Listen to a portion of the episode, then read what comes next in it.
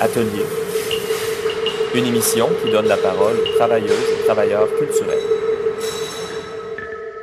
L'objet est le stable, l'existant. La configuration est le changement, l'instable.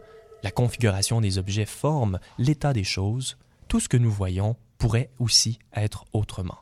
Il n'y a point un ordre de choses a priori. C'est une citation de Ludwig Wittgenstein dans son Tractatus Logico-Philosophicus pour lancer cette 71e émission de Radio Atelier en direct de CIBL Jojage, un territoire Gayengeaga non cédé, aussi appelé Montréal. Mon nom est Benjamin Gialard. Alors, contingence, matérialisation, objets divers et documents, ce seront certains thèmes dont nous parlerons aujourd'hui en nous rappelant tout ce qui reste à créer, à soutenir et tout ce qui pourrait être autrement. Wittgenstein nous donnait de la matière à penser.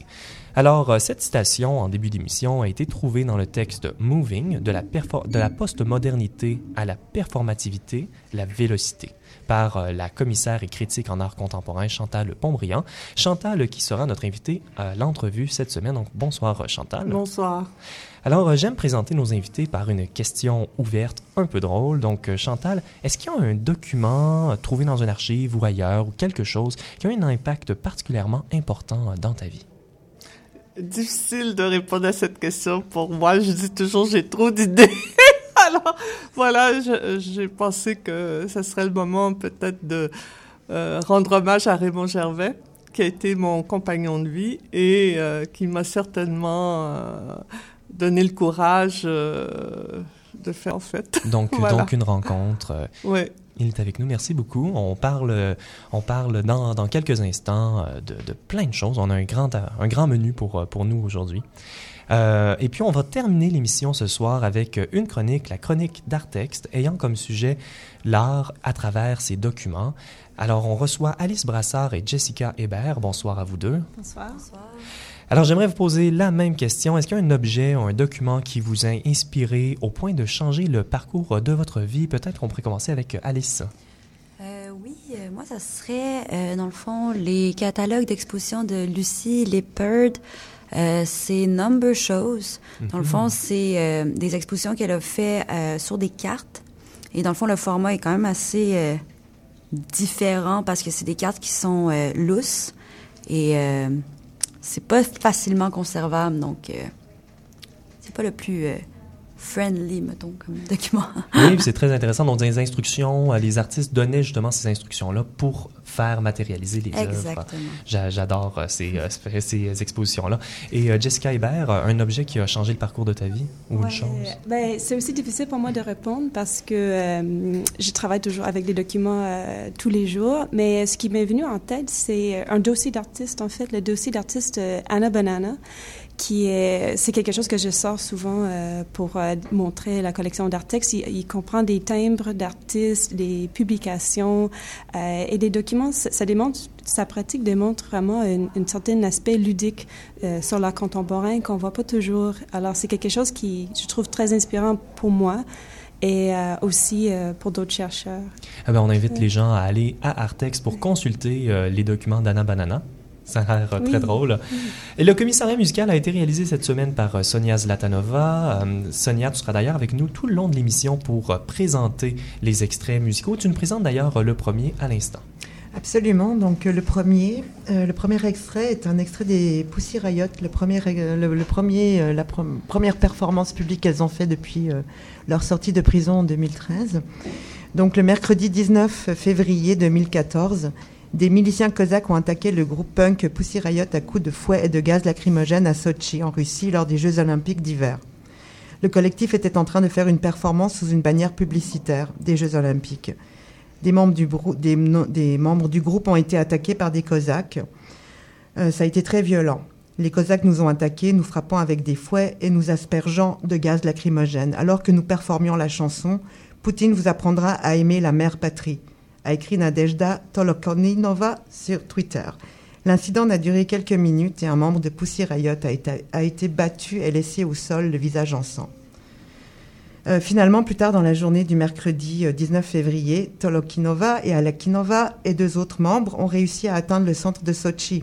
Encore mieux qu'une bannière à 32 km euh, du centre des Jeux Olympiques et à faire une autre performance surprise, cette fois-ci à côté des anneaux olympiques devant la mairie.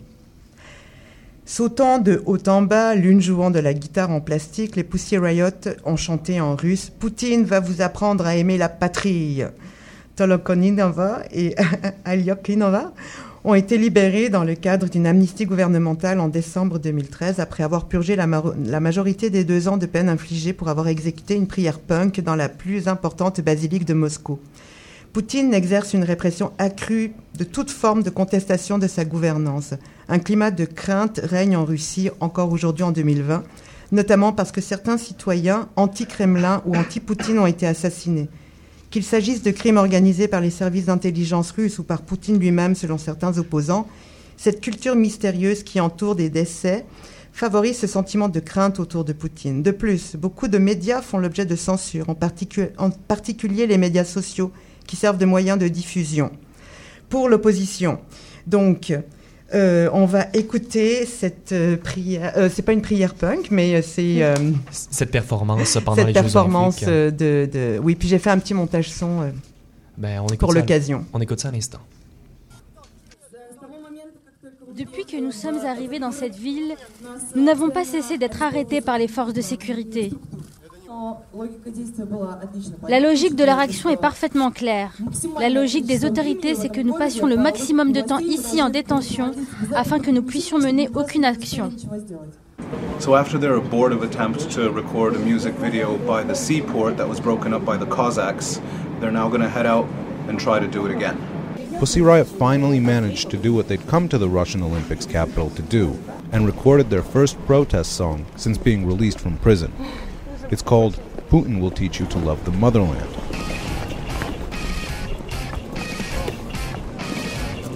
50 миллиардов и радужный луч из и Камаева факелы крутят.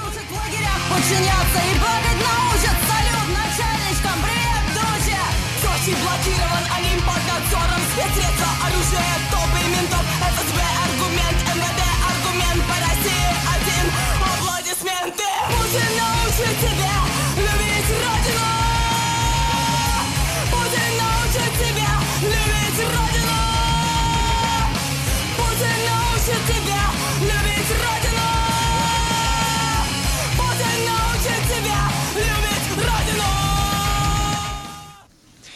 Alors, nous recevons en entrevue euh, Chantal Pontbriand. Nous sommes très heureux euh, de te recevoir. Bonjour Chantal. Bonjour.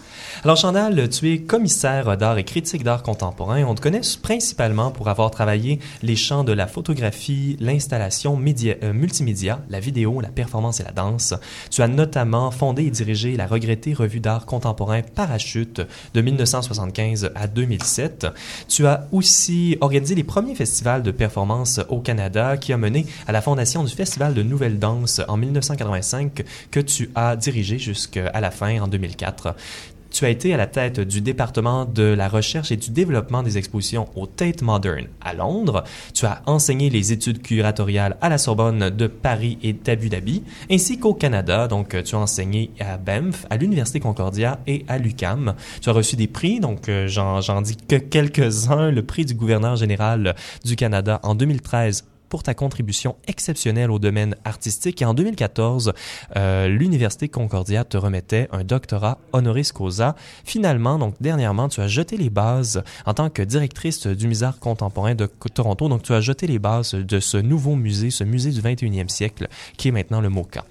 Alors, euh, c'est une grande carrière. Et j'aimerais commencer de manière très large, justement, à parler du rôle de commissaire, de critique d'art ou même de consultante parce que c'est pas une carrière facile, ça demande d'être constamment, euh, de constamment se remettre au défi, de repenser sa pertinence, et dans ton cas même un désir de penser à la mondialisation et au cosmopolitisme. Donc, d'où ça vient cette énergie-là et pourquoi c'est important? Euh, oui, euh, c'est des choses qui m'habitent de, depuis toujours en fait. et est-ce que je devrais commencer par le début? Vraiment et dire que j'ai grandi dans un village euh, mes parents étaient. Mon père avait vécu à New York 15 ans. Euh, ma mère euh, adorait lire, adorait la musique et tout. Et donc c'était des gens plutôt urbains, mais on a grandi dans. bon, les, enfants, nous, on a grandi dans ce village où mon père avait choisi de faire un, grand projet de cité champêtre. Euh, et euh, c'est un village particulier au Québec parce que, il s'agit de Rawdon, euh, parce que beaucoup d'immigrants euh, au courant du 20e siècle, surtout des Russes, des Ukrainiens, euh, avaient choisi, de, des Polonais aussi avaient choisi de s'établir là. Donc, je suis allée à la petite école en anglais, ce qui était très spécial à l'époque Surtout pour un village, une, ouais. famille francophone. Euh, mais les enfants des immigrants à l'époque allaient aussi à l'école en anglais. Donc j'ai tout de suite été mise en relation avec un imaginaire qui comprenait euh, mon dé- euh, Des- un monde qui allait au au-delà des frontières euh, du Québec et du Canada. D'autant plus que ma famille euh, a des racines franco-américaines. Et moi, je me dis depuis toujours beaucoup plus franco-américaine que québécoise ou canadienne. Même. Euh, C'est toujours cette idée d'aller au-delà de, plus loin que. Et, et- et euh, et cette, euh, cette, euh, cette découverte pour le monde Oui. a continué pendant toute une carrière? Ah ben, j'ai commencé à voyager dès que j'ai pu, à 18 ans, et euh, j'ai pas cessé depuis. Depuis, on, on dirait, en d'autres que j'ai toujours été un peu un globe trotteur, mais pour le travail, pas pour euh, faire des voyages, disons, de découverte uniquement ou de plaisance. Pour moi, ça a toujours été important. euh, euh, de, créer des liens et de ensuite de partager ces liens-là euh, et bon euh, la revue Parachute ça a été la meilleure façon justement d'exercer ce désir de partage dès le début puisque je l'ai fondé extrêmement jeune euh, en 75 euh, et euh, Et c'était pardon? Oui, mais c'était une manière, euh, peut-être parachute, de créer des réseaux, quelque chose qu'on continue. Oui, c'était créer des liens. Euh, le but de Parachute, c'était vraiment euh, de susciter une dynamique entre euh, le local et l'international. Euh, il n'y avait pas de revue euh, de ce type-là qui existait au Canada et très peu dans le monde, en fait, mais aussi euh, cette espèce de, de aller-retour, euh, ça se produisait aussi sur le plan de la langue, puisque la revue était publiée en français et en anglais, ce qui était extrêmement rare, même sur le plan international à l'époque. Euh, on trouve ça davantage aujourd'hui, mais encore. Et euh, aussi, spécialement à Montréal, c'était presque une hérésie de publier euh, Ah oui. une revue en anglais, parce qu'on était dans ces années-là en pleine crise euh, euh, De la là, très forte, euh, ce que je euh, décris pas euh, du tout, au contraire. Mais pour moi, euh, valoriser la langue française, ça veut pas dire se euh, distancier euh, ou ne pas s'intéresser à, À fait d'autres langues, ni à ce qui se fait ailleurs. Au contraire, je pense que euh, ça nous rend plus forts. Euh, plus on connaît de langue, plus on est intelligent oui, oui. scientifiquement, paraît-il. Mais moi, je le, je le crois vraiment que euh, j'ai toujours cru beaucoup euh, au métissage culturel comme étant la meilleure façon euh, d'avancer, d'assurer un développement, non seulement dans l'art, mais on voit en science que c'est la même chose. hein. Beaucoup des grands scientifiques, c'est des gens qui viennent de d'autres pays que le pays où finalement ils font leurs découvertes et, et D'être euh, confronté c'est- justement à des identités différentes. quand on, on- on regarde aussi ce qui s'est passé dans toute l'histoire de l'art, euh, c'est constamment un- une idée, euh, une, une façon de faire, une façon d'être euh, empreinte de métissage et de changement. Euh, le métissage amène le changement. Il faut le voir positivement. C'est pour ça que toutes ces questions, moi, de migration, par exemple, euh, m'intéressent énormément et euh, que je trouve qu'on est extrêmement euh, avantagé ici au Canada d'avoir une population avec 22 d'immigrants à ce stade-ci. c'est c'est C'est euh, une grande force, euh, en effet. Et puis, euh, on parlait de, de, de projets d'envergure également. On a parlé de Parachute, qui est Oui. ce magazine international. On a parlé euh, très brièvement là, du Festival international de nouvelle danse, mais qui a également créé des réseaux euh, qui se font encore sentir aujourd'hui euh, par rapport à la danse. Oui. Et puis, Oui, parce que l'idée, c'était toujours non seulement d'accueillir euh, chez soi euh, ce qu'on pouvait trouver de plus intéressant, de plus extraordinaire ailleurs dans le monde, mais aussi d'essayer d'amener ailleurs dans le monde ce qu'on pouvait produire de meilleur ici. Ça a été la même dynamique pour Parachute et la même dynamique pour le Festival de Nouvelle Danse. Et c'est une dynamique qui caractérise l'ensemble de mon travail. en Et il y a, il y aurait de la place au Canada pour un un projet d'envergure en art contemporain. Euh, Chantal Pontbriand, euh, tu avais jeté les bases du projet Demographics euh, à Toronto. Malheureusement, ça n'a pas vu le jour. Mais maintenant, à Montréal, tu as repensé le projet sous le nom de Sphère. Donc, qu'est-ce que c'est euh, Sphère? C'est parce que c'est en lien avec ce qu'on discutait. Ben justement, oui, euh, Demographics, en fait, ce qui est arrivé, c'est que j'étais encore à Paris. Hein, je venais d'y passer une dizaine d'années en Europe, à Londres et à Paris, après le festival et après euh, Parachute. Et euh, là, j'ai reçu tout d'un coup un email de Toronto m'invitant à créer une nouvelle biennale pour le Grand Toronto. Alors, j'ai dit, ah, non, non, non, pas une biennale, parce que maintenant, c'est un modèle qui, qui, Qui est passé commence date, à... Oui, qui commence à faire date et euh, il faut créer autre chose. Bon, moi, je suis dans le changement. hein. La citation de, de Wittgenstein, pour moi, c'est c'est vraiment quelque chose de euh, d'important, de central. Euh, gérer le changement, euh, comprendre que le monde est en changement, puis essayer, comme un artiste fait d'ailleurs, de comprendre le changement, souvent par d'autres moyens que les moyens qui existent déjà. Parce que souvent, les moyens qui existent déjà, ça ne fait que reconduire les mêmes formes. Alors que euh, ça, c'est plus satisfaisant au bout d'un moment.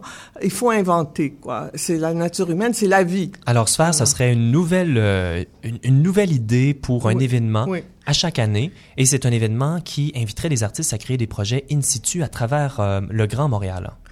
Euh, oui, en fait, euh, c'est changer la dynamique. Euh, bon, par exemple, dans les musées, euh, il y a cette philosophie contre laquelle je me suis beaucoup battue d'ailleurs euh, quand j'étais au musée des Beaux-Arts euh, dans les années 70. L'idée qu'il faut faire venir les gens au musée. Il faut faire de la recette, faut faire des entrées. Faut... Bon, moi, j'ai vraiment l'idée inverse, c'est-à-dire qu'il faut aller là où- est le public, où sont les publics, parce qu'on peut plus parler de public aujourd'hui. Et euh, donc, le meilleur moyen, je pense, c'est, et les artistes en ce moment, c'est le type de projet qui, qui préfèrent, qui privilégient, c'est de travailler in situ, d'identifier euh, sur le territoire de Montréal, qui s'est beaucoup transformé encore, entre autres, à cause de la mondialisation et de l'immigration, euh, trouver des, des poches d'intérêt euh, pour des artistes, euh, des artistes invités des différents continents et euh, identifier des lieux, que ce soit des écoles, des centres de réfugiés, euh, euh, des Le boutiques, des magasins, même un, un supermarché. euh, Donc, euh, tout, euh, tout où autant un de... projet peut être réalisé et créer tout à fait une autre dynamique et avec ça, enfin élargir le public de l'art contemporain qui tend à être toujours euh, assez confidentiel, malheureusement, parce que euh, moi, je, je suis une avocate du fait que l'art contemporain, c'est une façon de penser le monde et de penser les grands enjeux du monde actuel, et ça, on le sent pas assez à Montréal, en tout cas. Ben, on voulait, je voulais parler de Montréal parce que on a vu ces derniers temps des euh, grandes manifestations à, à grande envergure. On pense notamment au 375e anniversaire de Montréal ou la formule électrique.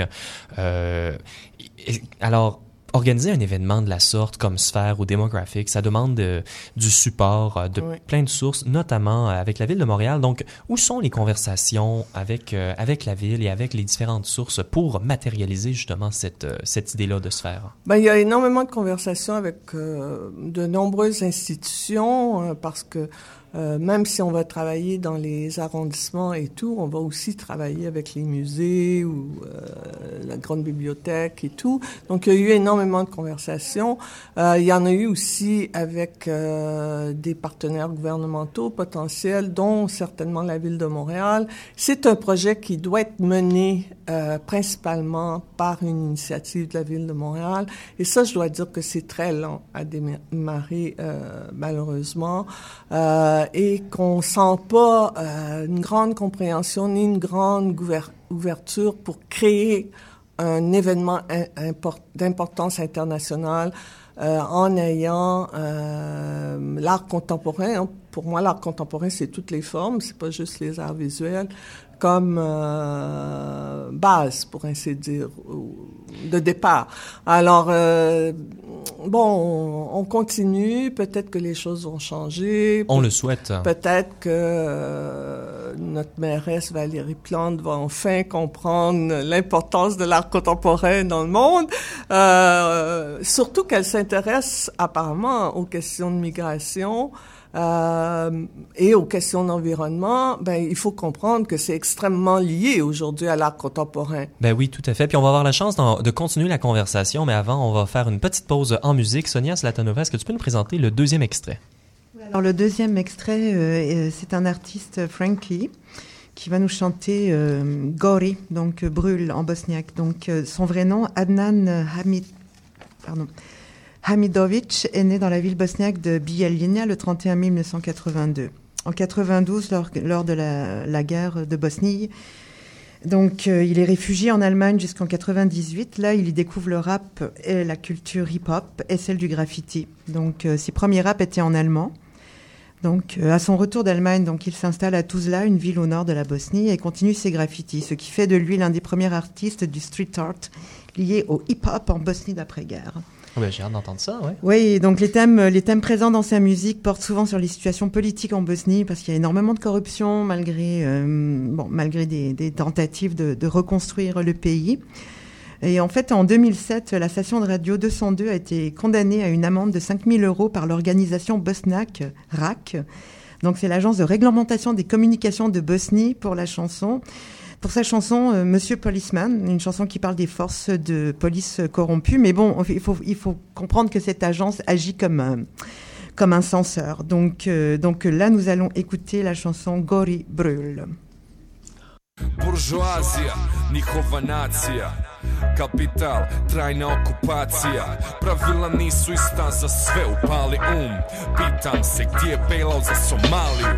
Gori Wall Street i gori MMF Gori svaka banka i svaki sef.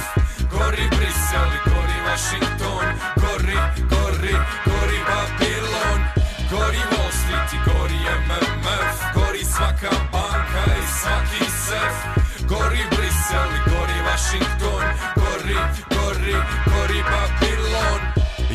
optimista sam do kraja skroz Iako svjetlo na kraju tunela može biti voz. Umjesto zida napravit ću most Ako misliš isto, budi mi gost. Neće niko doć, neće ništa pas neba ti Mi smo ti koje smo čekali Neće niko doć, neće ništa pas neba ti Mi smo ti koje smo čekali. Gori Dayton, gore laktaši Gore njihovi, gore naši Gori Tuzla, vatra jebena Gore čak i Panonska jezera. Gore bašte, gore kafići Gore pozorišta i umjetnici. Gori B i gori H Goriš ti i gorim ja Vous êtes de retour à Radio Atelier. Nous parlons aujourd'hui avec la commissaire et critique d'art Chantal Pontbriand. Mon nom est Benjamin J. Allard.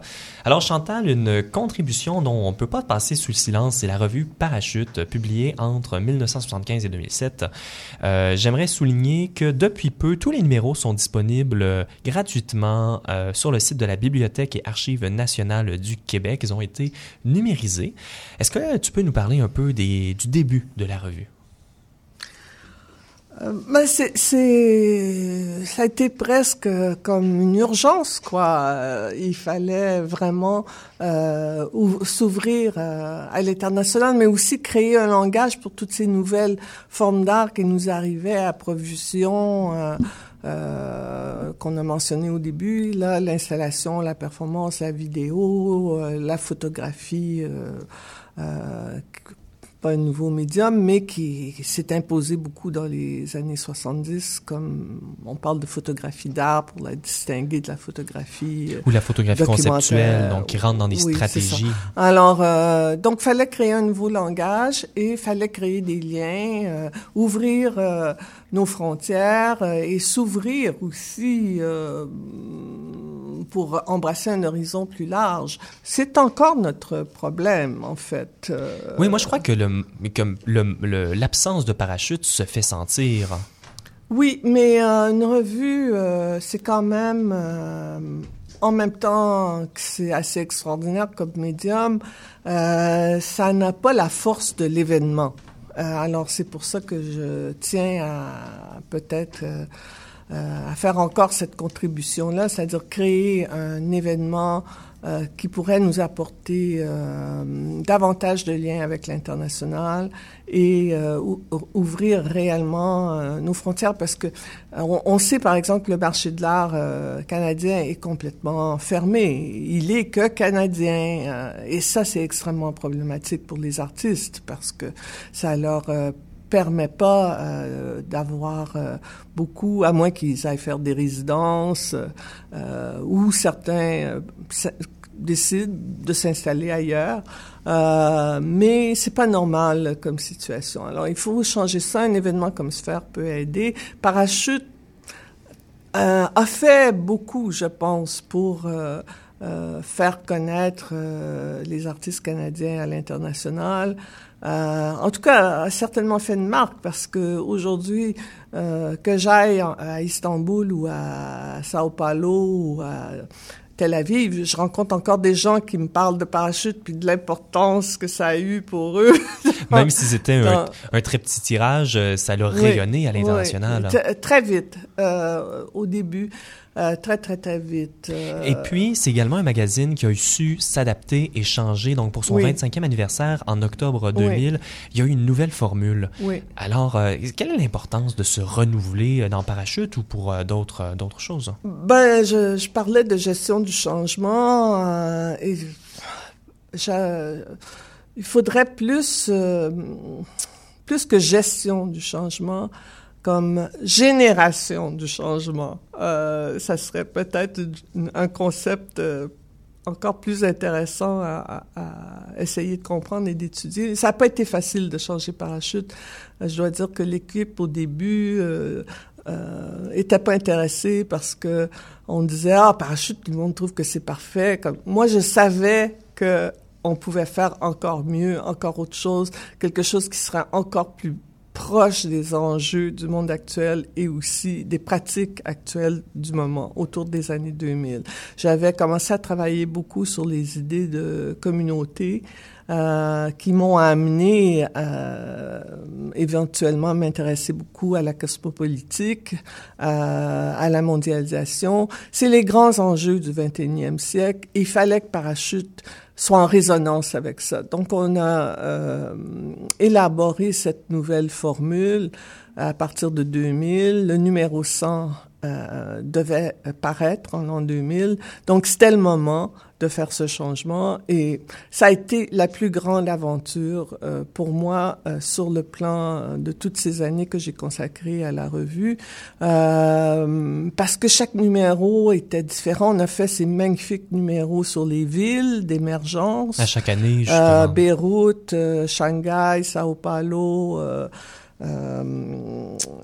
la, euh, Mexico, on avait commencé avec Mexico, qui aujourd'hui c'est devenu évident que c'est une ville importante pour l'art contemporain, mais euh, euh, ça ne l'était pas encore en 2001. Beyrouth, 2002, quand on a fait ce numéro-là, personne connaissait les artistes de Beyrouth. Alors, ça, et on travaillait avec, in situ, avec des auteurs euh, de la ville et avec des artistes de la ville. Et, euh, et donc, on, on, souvent, on a été vu comme des cristallisateurs d'un mouvement, euh, au-delà même de ce que euh, les habitants de la ville en question pouvaient même penser d'eux-mêmes. Et ça, ça- et ça, ça m'amène à deux termes qu'on voulait euh, discuter là, pour Oui. euh, finir ce bloc d'entrevue. là. Il y a le mot performance et performativité. C'est des mots qui sont euh, pertinents dans justement la concrétisation euh, d'une Oui. idée, mais c'est également des mots qui t'ont accompagné Absolument. tout Oui, long. dès les années 70, euh, ben peut-être parce que mon père était chanteur d'opéra et qui est déjà un art transdisciplinaire. Moi, c'est la performance qui m'a vraiment interpellée. Euh, et euh, mais j'ai tout de suite compris que la performance c'était pas un nouveau genre qui arrivait après la peinture, la sculpture, la photo, etc.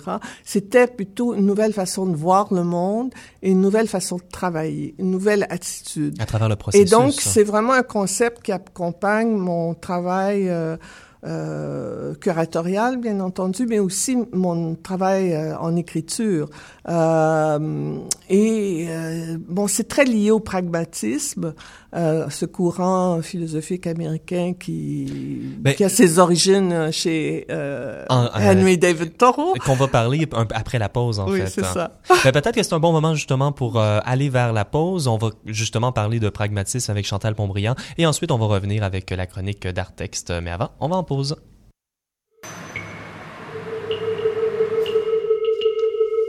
Vous écoutiez Radio Atelier, votre magazine sur l'art en train de se faire en direct du CIBL 101.5 Joe Jagger Montréal. Mon nom est Benjamin J. Allard et vous pouvez visiter le radioatelier.ca pour nous réécouter ou en apprendre davantage sur les sujets traités en ondes. Radio Atelier est aussi sur votre application balado-diffusion préférée. Alors on vient avec Chantal Pompriand, euh, critique d'art et commissaire et on parlait avant la pause de pragmatisme et on traçait euh, les origines de cette philosophie-là à, à Henry David Thoreau et son livre, euh, notamment son livre Walden ou La vie dans les bois qui a été paru en 1854, mais ça reste un livre euh, important aujourd'hui qui a des résonances contemporaines. Oui, en fait, moi, je suis tombée sur une nouvelle traduction de Brice Mathieusan euh, au début de l'année dernière et euh, Walden, euh, ce livre qu'il a écrit après avoir passé deux ans dans une cabane au bord du, de l'étang Walden euh, en Nouvelle-Angleterre, euh, ne, m'a- ne me quitte pas depuis. Alors, j'ai décidé d'en faire éventuellement un projet. Euh, D'abord, j'aimerais revenir sur ces idées de performance et de performativité parce que pour moi, elles sont vraiment au cœur de ce qu'on appelle la postmodernité, c'est-à-dire que cette nouvelle époque qu'on a commencé à identifier à partir de la fin du 20e siècle et dans, dans laquelle on est vraiment plongé à l'heure actuelle. C'est vraiment comme presque une nouvelle civilisation euh, qui est basée beaucoup sur cette question de vélocité, de changement, de flexibilité, de fluidité. Euh, c'est tout- organiquement, c'est complètement différent de ce qu'on a connu euh, de la Renaissance au 20e siècle, pour ainsi dire. Alors, euh, donc. euh, euh, par contre, euh, des gens comme euh, Thoreau avaient anticipé déjà euh, les effets, pour ainsi dire, euh, la gestation du capital dans le monde, la gestation de l'industrialisation et tout. Ils étaient en plein dedans en Nouvelle-Angleterre au milieu du du, euh, dix- euh, Du 19e 19e siècle. siècle. Euh, et euh, lui euh, a fait donc cette grande réflexion qui est le livre Walden, euh, qui est tout à fait contemporaine et à ma grande euh, surprise, peut-être que je devrais pas dire ça, euh, les librairies où je vais, euh, il y a euh, jamais plus de copies euh, de Walden et j'ai dit mais qui les achète, qui les prend? C'est les jeunes. Euh, il y a une furie Walden en ce moment et je comprends très bien à l'heure où une des grandes questions c'est justement l'environnement. Euh, on sait que ça interpelle beaucoup euh, la jeunesse avec raison euh, parce que ça questionne l'état du monde quoi. Et bon moi l'état du monde, euh, ses enjeux, ça m'a toujours fasciné. Euh, adolescente, je voulais devenir une grande journaliste. Euh, bon, euh, j'ai fait euh, un autre parcours, mais très proche quand même. Ben oui, parce que le travail de commissaire et de oui. critique est relié justement à la société. Peut-être Oui. regarde d'une manière différente que le journalisme. Peut-être quelques mots par rapport au courant du pragmatisme là Oui. qu'on a mentionné en début. Ben, c'est-à-dire que hum, quand on regarde l'histoire de la philosophie américaine, il y a des liens, ou l'histoire de l'art euh, moderne et contemporain euh, euh, aux États-Unis, il y a des liens entre euh, directs entre Henry David Thoreau, qui était philosophe, et John Dewey, qui vient plus tard, qui euh, élabore les fondements de l'école pragmatiste, qui est une école qui est basée sur le réel, c'est-à-dire on part pas à l'avance d'idées ou préconçus, de valeurs ou de concepts euh, préconçus. On élabore des concepts après une investigation euh, et c'est vraiment ma méthode de travail, ça. Euh, des expositions thématiques, je suis désolée, mais pour moi, ça appartient à un autre âge. On n'en est plus là. Euh, il faut vraiment euh, passer travailler autrement si on veut être au, plus près des, des enjeux réels euh, du monde et au plus, au plus près aussi euh, de la possibilité d'inventer des nouvelles idées et des nouvelles formes. Ben c'est un, je crois que c'est un des belles pensées pour euh, finir cette entrevue. Chantal Montbriand, merci beaucoup pour euh, ce moment euh, passé avec nous. Merci à vous, ça m'a fait grand plaisir. El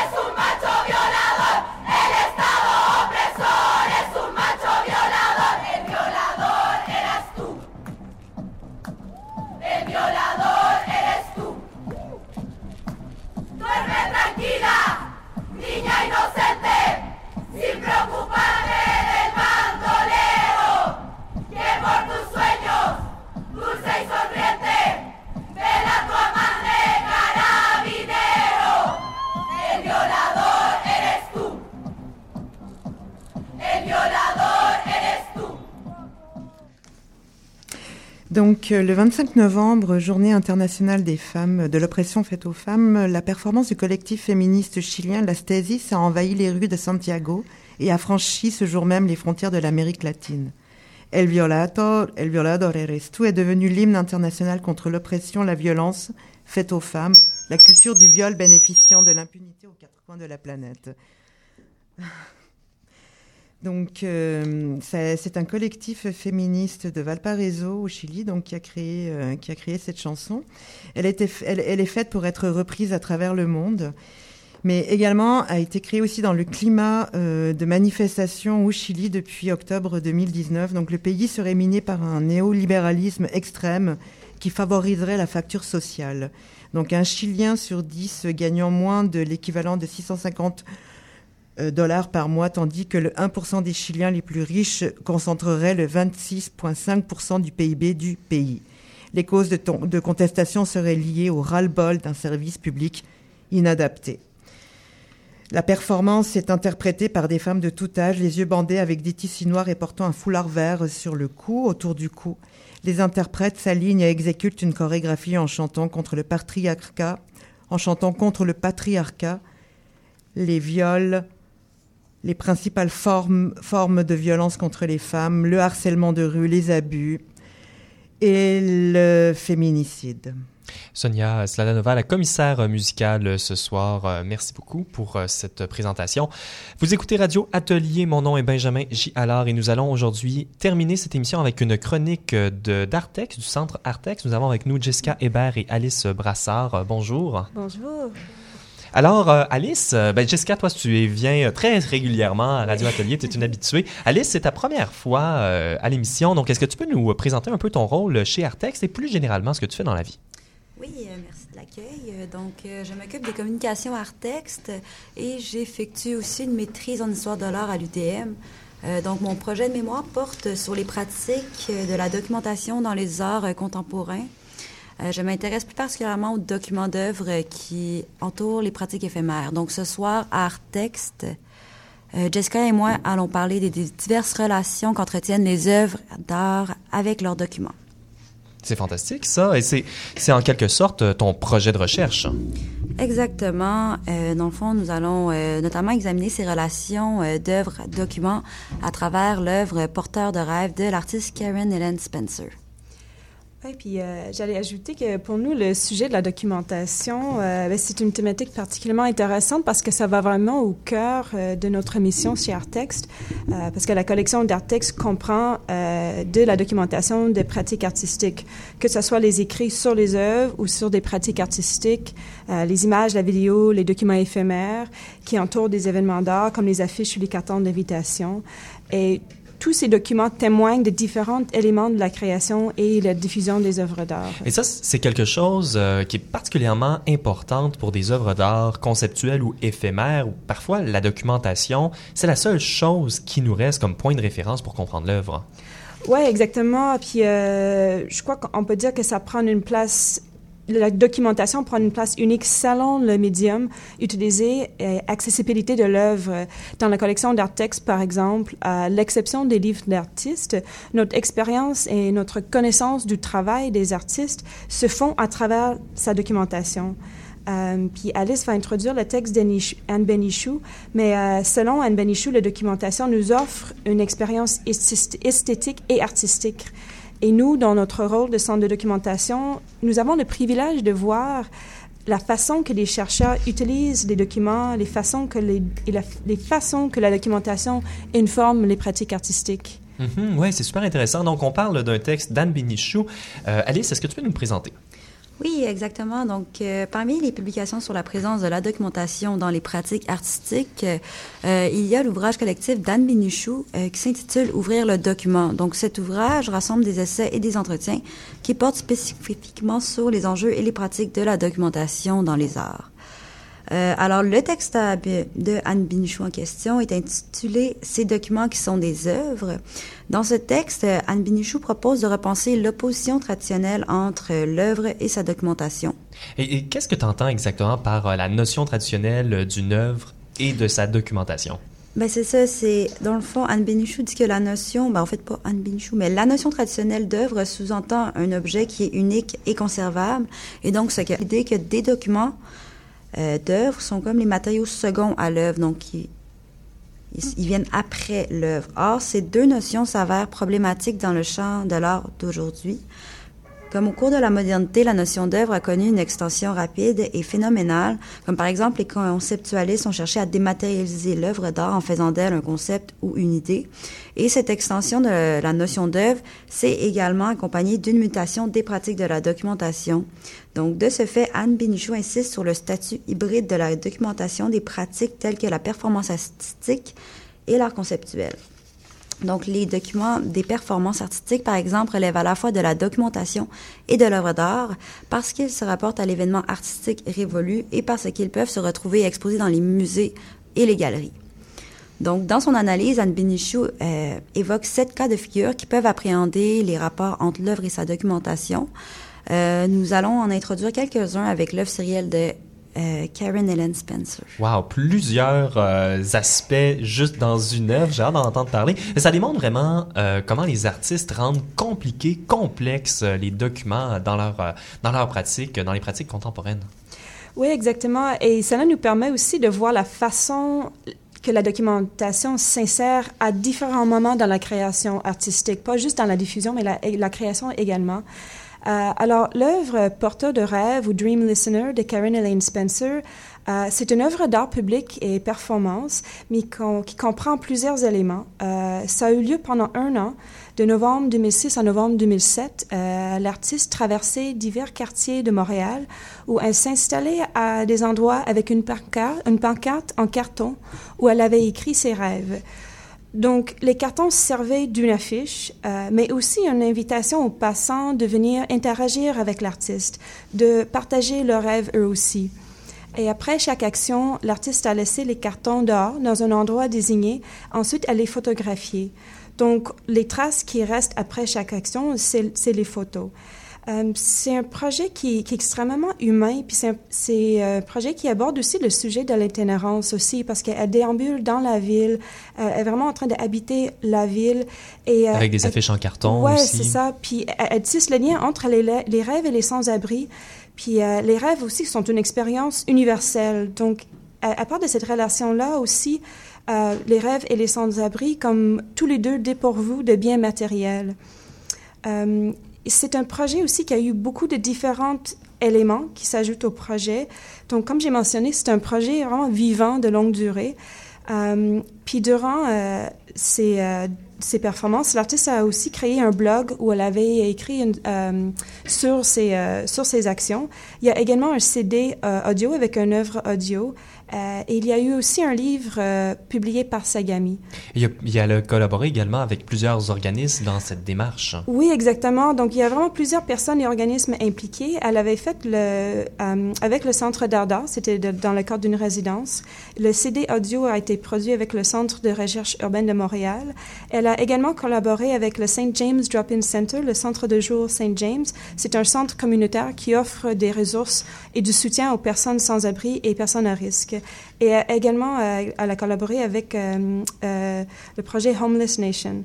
Donc, la participation des autres est, est essentielle au projet.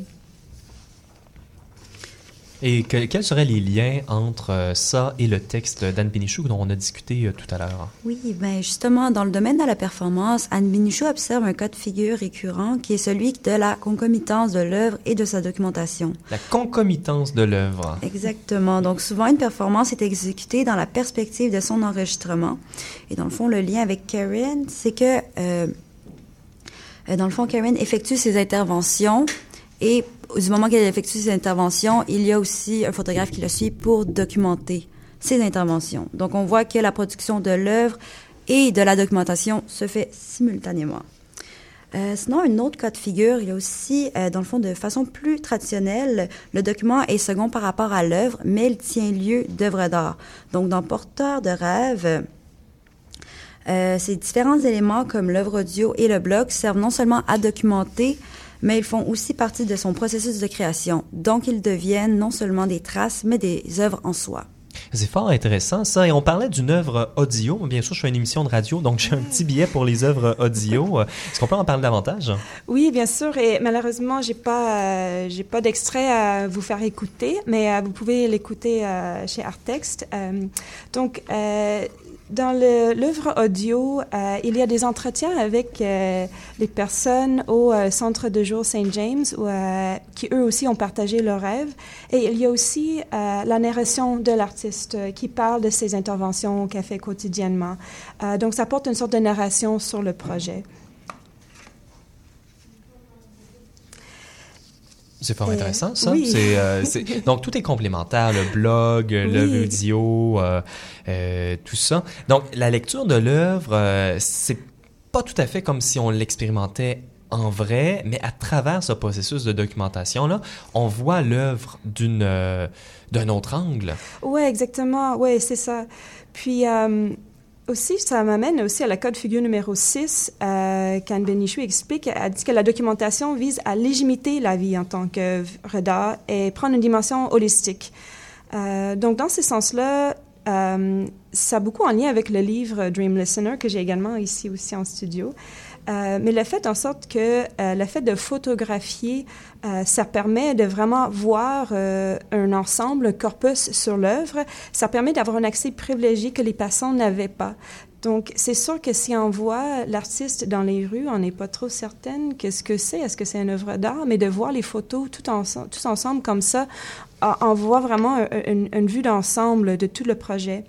Euh, puis dans l'essai, il y a un essai dans le livre euh, de Patrice Loubier et, il explique bien ce point. Puis il dit euh, en passant à l'intervention in situ à la photographie et au livre, l'œuvre n'est pas seulement documentée, car elle est aussi un visage autre et nouveau qu'elle nous, qu'elle nous présente. Euh, il explique aussi que les passants mais sont portés à lire les pancartes, lire l'information sur les pancartes, mais les photos nous invitent à voir vraiment une vue d'ensemble des, pan- des pancartes dans leur environnement urbain. Wow, donc c'est vraiment euh, tous ces angles-là qu'on voit, tous ces points, euh, points d'entrée, même si c'est une documentation qui n'est pas exactement l'œuvre, on a une- de l'information complémentaire. Là. Oui, c'est ça. Ça nous permet d'avoir euh, des informations sur le contexte ou euh, l'intention de l'œuvre.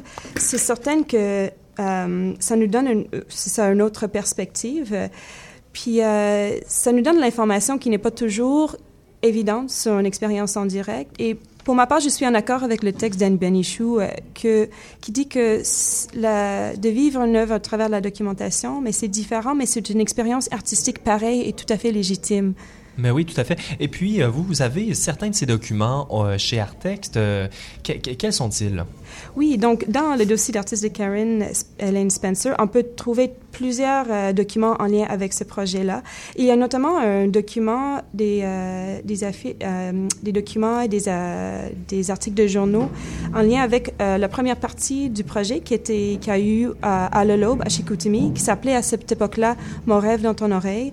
Il y a les photographies, des documents éphémères comme des cartons d'invitation en lien avec euh, les présentations du projet, les euh, discours d'artistes, euh, les coupures de journaux, les articles dans les revues et bien sûr le, disque audio qui était produit avec le Centre de recherche urbaine de Montréal. Alors, en conclusion, est-ce que vous pouvez nous relier tout ça? Donc, qu'est-ce qu'une œuvre comme Karen Ellen Spencer peut nous offrir par rapport à la documentation de l'œuvre? Oui, donc euh, ben, cette œuvre, euh, euh, ben, nous pousse à interroger cette notion traditionnelle de l'œuvre d'art qui se définit par un objet visuel authentique, grandiose et durable, comme une sculpture monumentale, par exemple. Euh, L'œuvre de Karen Ellen Spencer se déploie plutôt à une série d'interventions furtives qui est opérée en cachette dans l'espace urbain. Ces interventions de l'artiste n'aboutissent pas nécessairement dans un seul objet unique. Ces interventions créent plutôt plusieurs petites situations euh, qui sont toutes isolées les unes des autres, mais qui ensemble forment euh, un tout. Donc, Porteur de rêve peut s'envisager comme une œuvre tentaculaire. Euh, sa relation avec sa documentation nous amène aussi à reconsidérer le statut et la valeur des documents. Donc, on nous a, on, on a parlé euh, de la production de l'œuvre et celle du document qui ont lieu simultanément. Euh, le document qui tient lieu d'œuvre d'art, la documentation qui vise à légitimer la vie en tant qu'œuvre euh, d'art et prend une dimension holistique. Euh, Anne Binichou, euh, dans son texte, évoque aussi un dernier cas de figure qui est vraiment intéressant. Le septième cas de figure? Exactement. C'est lorsque le document construit une œuvre fictive. Donc, c'est le cas de l'œuvre de La filiature de Sophie Calle. Donc, c'est une œuvre photographique et textuelle dans laquelle l'artiste relate sa propre filature par un détective que sa mère aurait engagé. Euh, Dans le fond, cette œuvre, euh, ces documents, euh, relatent cette histoire, mais c'est une, c'est une histoire, c'est fictif, ça n'a pas eu lieu vraiment. Donc, euh, on Donc, voit- des œuvres d'art peuvent mentir. Exactement. Donc, euh, les documents euh, euh, sont construits par un artiste, donc euh, ont une narration qui n'est pas nécessairement neutre euh, par rapport à la réalité. Un, peu comme un écrivain pourrait écrire euh, une histoire, ben, un artiste en performance peut laisser sous-entendre qu'une performance a été faite et l'idée est peut-être parfois plus intéressante que la réalisation même. Ben, Jessica Hébert, Alice Brassard, merci beaucoup. Merci. Merci. Alors, on vous rappelle que vous pouvez euh, visiter euh, à tout moment euh, le centre de documentation d'Artex. À tout moment, vous êtes ouvert, hein, bien sûr. Oui, oui, durant les heures d'ouverture. Et vous allez avoir euh, la chance de regarder euh, les documents de Karen Ellen Spencer et de tellement d'autres artistes et travailleurs et travailleuses culturelles. On va euh, se quitter euh, sur la dernière pièce du commissariat musical. Sonia, est-ce que tu peux nous présenter la pièce? Oui, donc euh, la dernière pièce euh, du commissariat est une chanson de, de Assassin, groupe de rap français, une chanson qui date de 1995. Donc, euh, chanson, chanson en- qui, qui, enfin, qui, qui est Engagée, vraiment oui. ouais, engagée, très engagée. Donc, en 1995, la France brûle, les banlieues brûlent. Jacques Chirac parle du bruit et de l'odeur. L'odeur est le bruit qui s'échappe des HLM, habitations à loyer modéré, majoritairement peuplées d'Algériens et de ressortissants des pays africains, conséquence de la colonisation française en Afrique. L'État assassine est une chanson qui traite des dérapages et des bavures de l'État représentés par, la force, euh, par les forces policières. Assassin assimile la police et l'État à un gang de voyous qui agirait en toute impunité. C'est aussi une chanson qui figure sur la bande-son du film euh, La haine de Mathieu Kassovitz. Kassovitz est sorti en 1995, on peut écouter. Ben oui, tout à fait. Puis si vous écoutez en direct, ça va faire une belle transition avec euh, la fin du rap euh, qu'on salue. Merci, euh, chers auditeurs et auditrices, d'avoir été des nôtres. Vous écoutiez la 71e émission de Radio Atelier à CIBL. Merci à toute l'équipe, Benoît Goubeau, d'avoir fait la merveilleuse mise en onde, Maud Thibault Morin pour la recherche, Véro Marangère aux communications. Personnellement, je m'appelle Benjamin Gialard et on se quitte avec la chanson L'État assassine. Zing, zoom, zoom, zam, le underground s'exprime. Pendant que jour après jour les gens